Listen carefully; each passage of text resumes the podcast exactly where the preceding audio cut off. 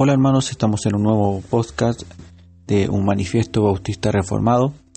En esta ocasión vamos a hablar del capítulo 2 del libro de nuestro hermano bautista reformado eh, Samuel Waldron. Y en este capítulo vamos a hablar del nuevo pacto como la constitución de la iglesia y el antinomianismo. ¿Qué es el antinomianismo? Bueno, el antinomianismo, según lo define aquí el autor, la palabra antinominiano simplemente significa en contra de la ley. En este capítulo vamos a abordar eh, el nuevo pacto como la constitución de la iglesia y el antinomianismo. Eh, bueno, hay que entender que hay diversos tipos de antinominianos, es decir, no todos tienen la misma corriente o son iguales. Hay diferentes vertientes de este grupo o de estos grupos. Pero en común lo que tienen de común acuerdo es que todos ellos niegan los diez mandamientos, vistos en su conjunto como una regla de vida para los cristianos. Eh, históricamente, dice el libro, eh, los antinominianos han sido etiquetados de diferentes maneras, dependiendo del tipo de antinomianismo al que se adhieren. Es decir, se les puede llamar antinominianos prácticos, antinominianos eh, moderados o doctrinales. Bueno, los antinominianos prácticos, los antinominianos prácticos, no solo enseñan en contra de la ley en la vida cristiana, sino que recomiendan vivir sin ley. Entonces, este tipo de cristianos eh, dice que no hay que vivir con ley. Por otro lado, los antinominianos moderados o doctrinales eh, no abogan por una vida sin ley, pero niegan que los diez mandamientos como una regla de vida para la cristiana. Niegan entonces que los diez mandamientos son eh, prácticos para la vida cristiana. En el mejor de los casos abogan por, eh, por una redefinición de lo que significa la ley. En este grupo podemos considerar eh, una teología nueva de interpretación escritural conocida como la nueva teología de pacto. Ellos hacen una nueva forma de interpretar, la Biblia y ellos sugieren que no debemos vivir eh, según la ley. También se les conoce como moderadamente antinominianos o doctrinalmente antinominianos.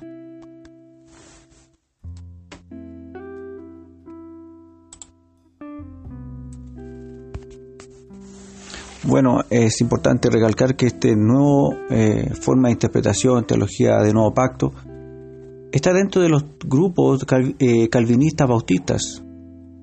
Eh, por eso es importante recalcar que no todos los bautistas que sean calvinistas son bautistas reformados.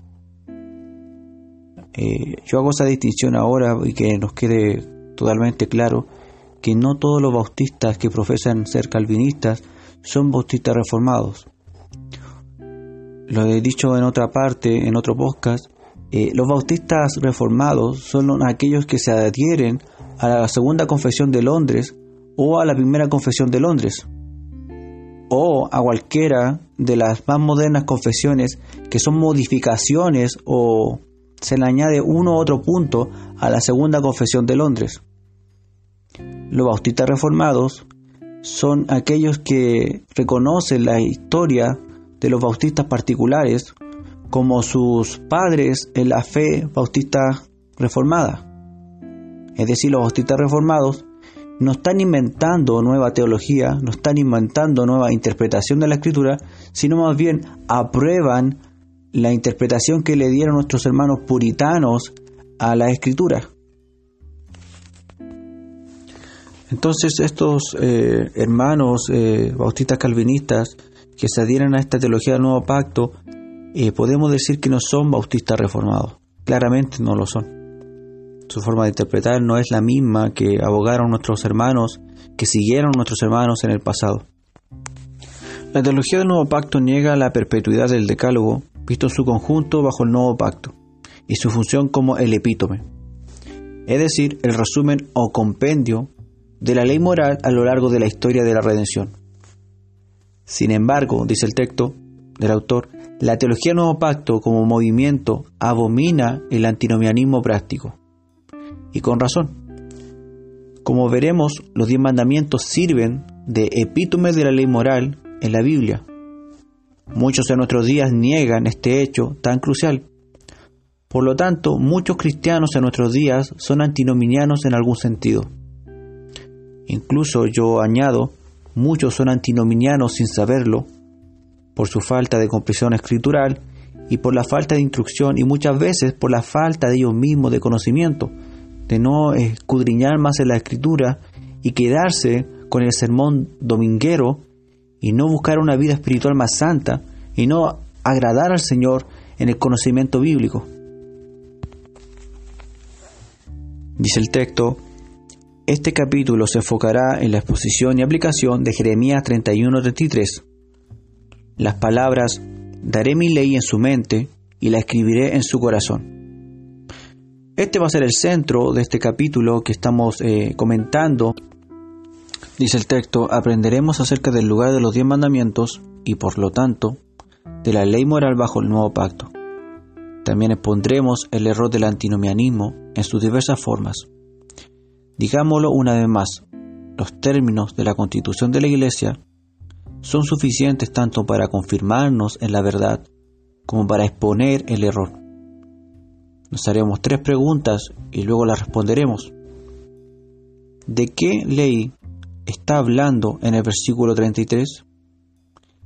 ¿Qué significa esa ley sea escrita en el corazón? ¿Por qué razón la ley se escrita, es escrita en el corazón? Repito, ¿De qué ley está hablando en el versículo 33? ¿Qué significa que esa ley sea escrita en el corazón? ¿Por qué razón la ley es escrita en el corazón? Estas son las preguntas que hace el autor y que va a ir desarrollando en este capítulo. La pregunta 1. ¿De qué ley está hablando el versículo 33? Dice el autor que la clave para contestar esta pregunta la encontramos en el contraste y paralelo que establecen estos versículos. Aquí toma parte del 32 y el 33, primera parte. No como el pacto que hice con sus padres. Pero este es el pacto que haré entre el antiguo y el nuevo pacto. Está claro, hay un contraste en estos versículos entre el antiguo y el nuevo pacto. Aquí dice el autor que se asume que hay un contraste por antiguo y nuevo pacto, pero a la vez hay un paralelo, se presupone un paralelo y es implicable. Lo dice de esta forma, permítame establecer el contraste claramente.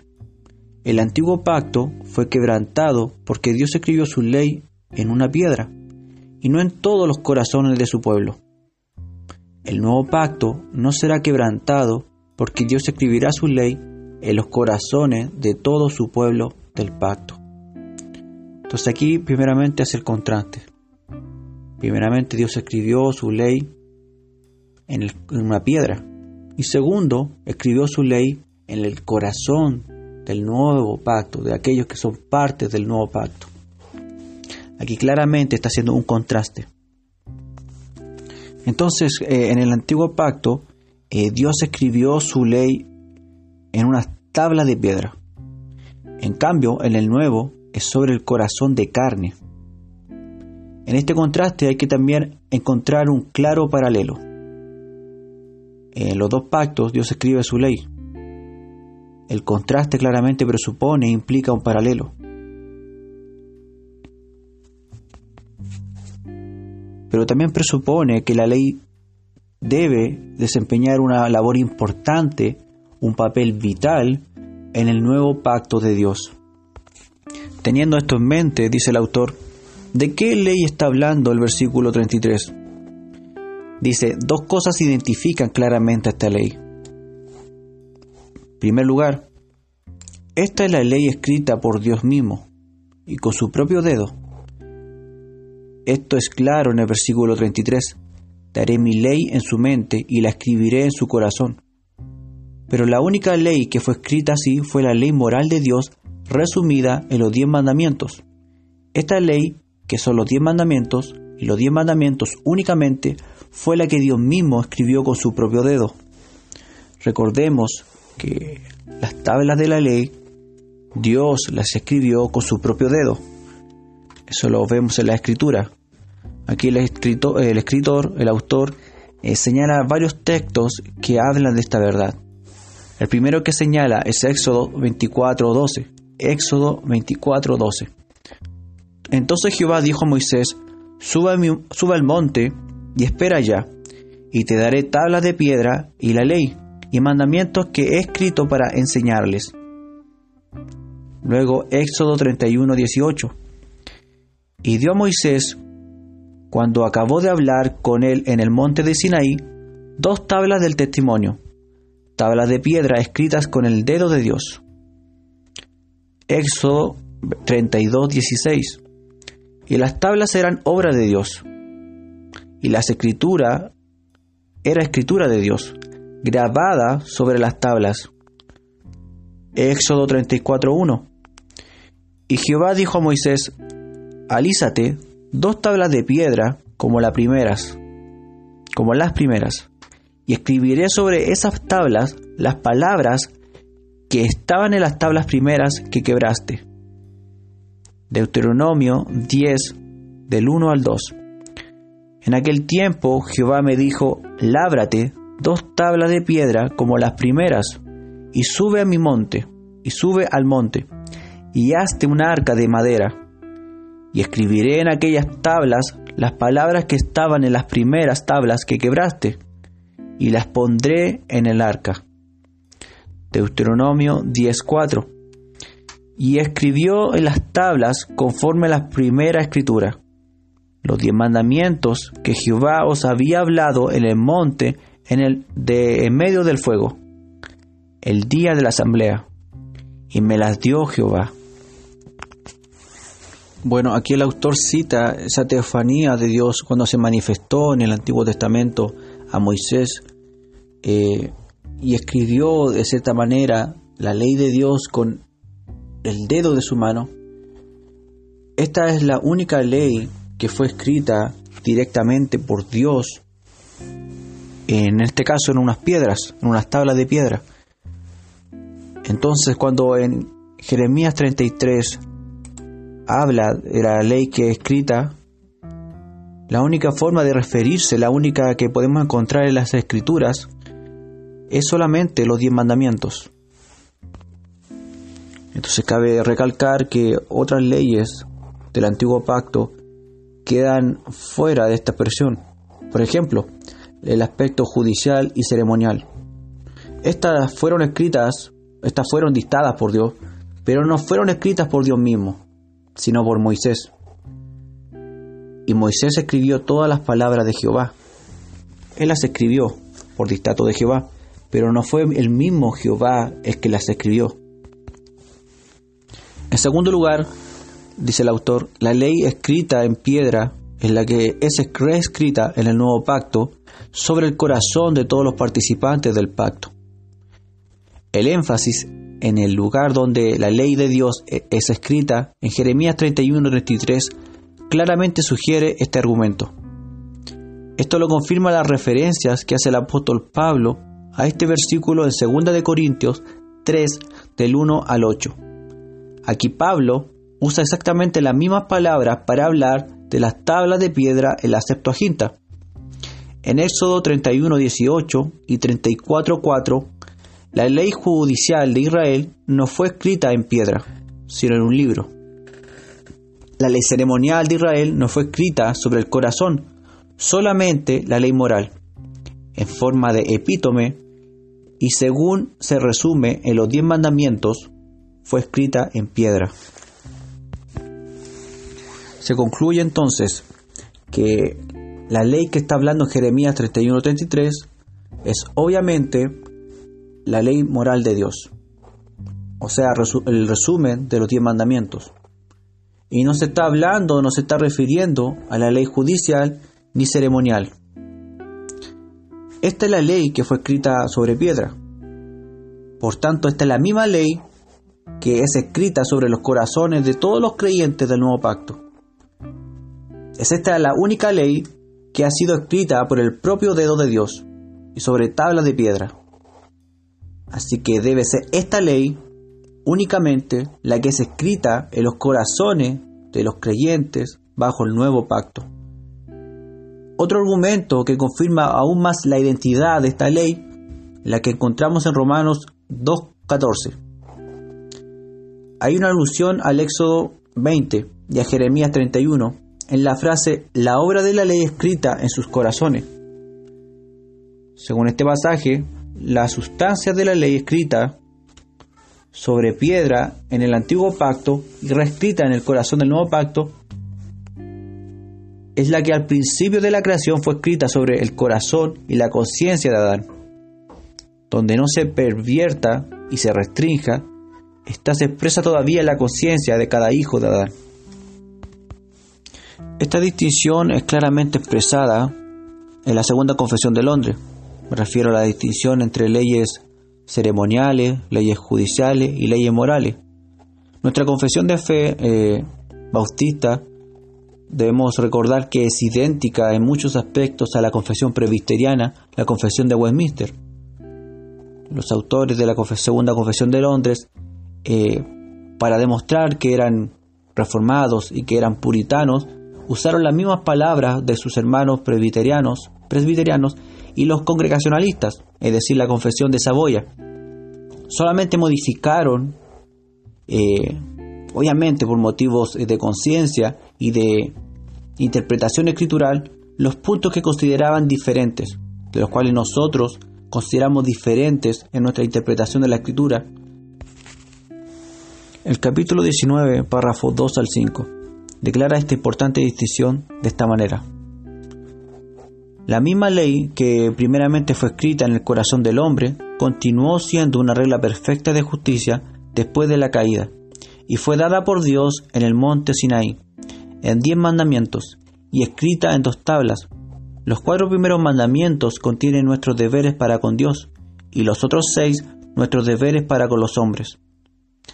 Además de esta ley comúnmente llamada ley moral, agradó a Dios dar al pueblo de Israel leyes ceremoniales que contenían varias ordenanzas típicas en parte de adoración, prefigurando a Cristo, sus virtudes, acciones, sufrimientos y beneficios, y en parte proponiendo diversas instrucciones sobre los deberes morales.